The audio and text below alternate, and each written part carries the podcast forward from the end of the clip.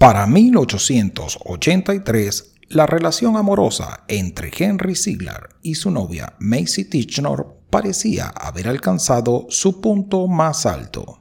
Henry le había participado a la bella joven y a su familia su intención de llevarla pronto al altar.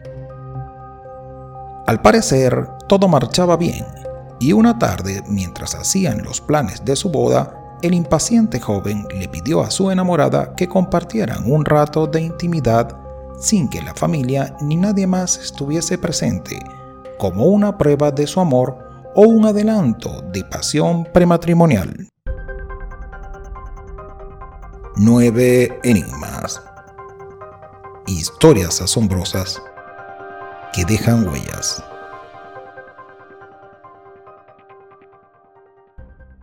Macy estaba muy enamorada y aunque sabía el riesgo que tomaba si alguien se enteraba que llegaría al altar sin ser virgen, accedió a aquella petición. Una vez saciada la curiosidad y el deseo carnal de Henry, sus planes cambiaron y el joven muchacho decidió terminar con Macy para continuar soltero.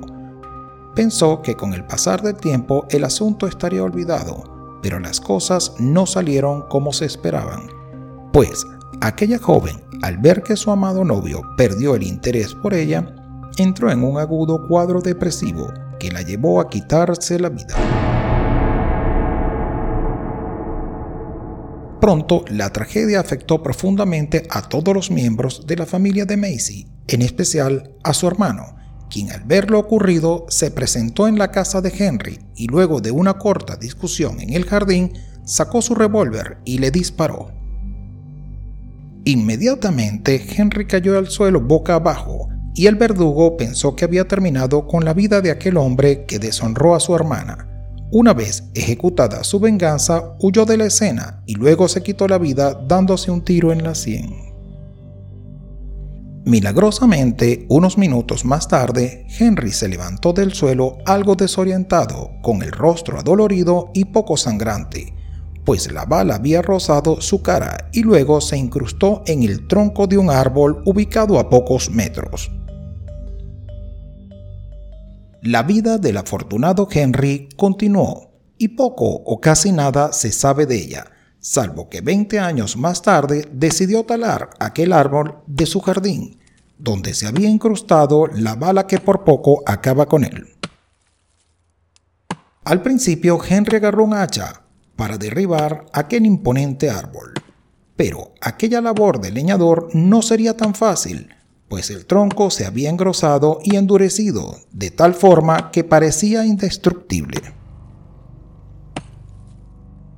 En medio de su habitual impaciencia, Henry tomó una cantidad de dinamita y sin tener mucha experiencia en el manejo de explosivos, la colocó en algunos orificios del tronco Luego se alejó unos metros e hizo estallar la carga.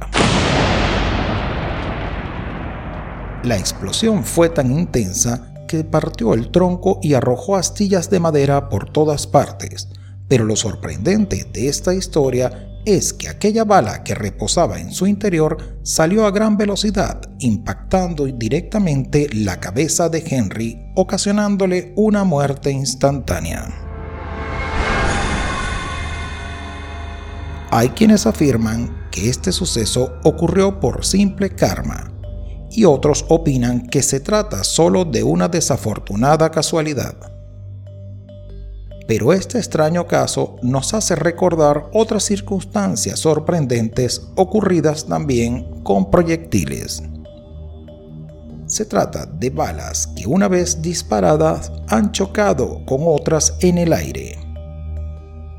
Aunque parezca increíble, en 1915, durante la batalla de Galípoli en Turquía, hubo tantos disparos simultáneos que una vez que cesó el fuego, un soldado que caminaba en el campo de batalla encontró un amasijo de plomo y al observarlo detenidamente pudo notar que se trataba de dos balas que habían chocado. Estos dos proyectiles reposan hoy en un museo en Europa. Y tal incidente no ha ocurrido una sola vez, pues en el Museo de la Guerra en Washington se exhiben varias balas que han sido atravesadas de manera fortuita por otras, las cuales fueron recaudadas durante la Guerra Civil de los Estados Unidos, específicamente en el estado de Virginia.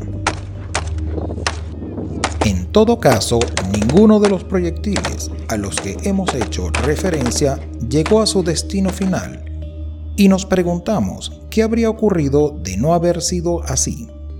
Tal vez habrían herido o matado a algún soldado, o simplemente se incrustarían en algún lugar esperando quizás su turno, como ocurrió con la bala que mató a Henry Ziegler 20 años después de haber sido disparada.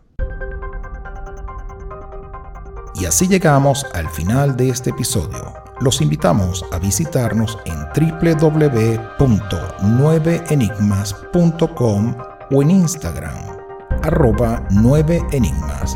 Narro para ustedes Guillermo Hernández.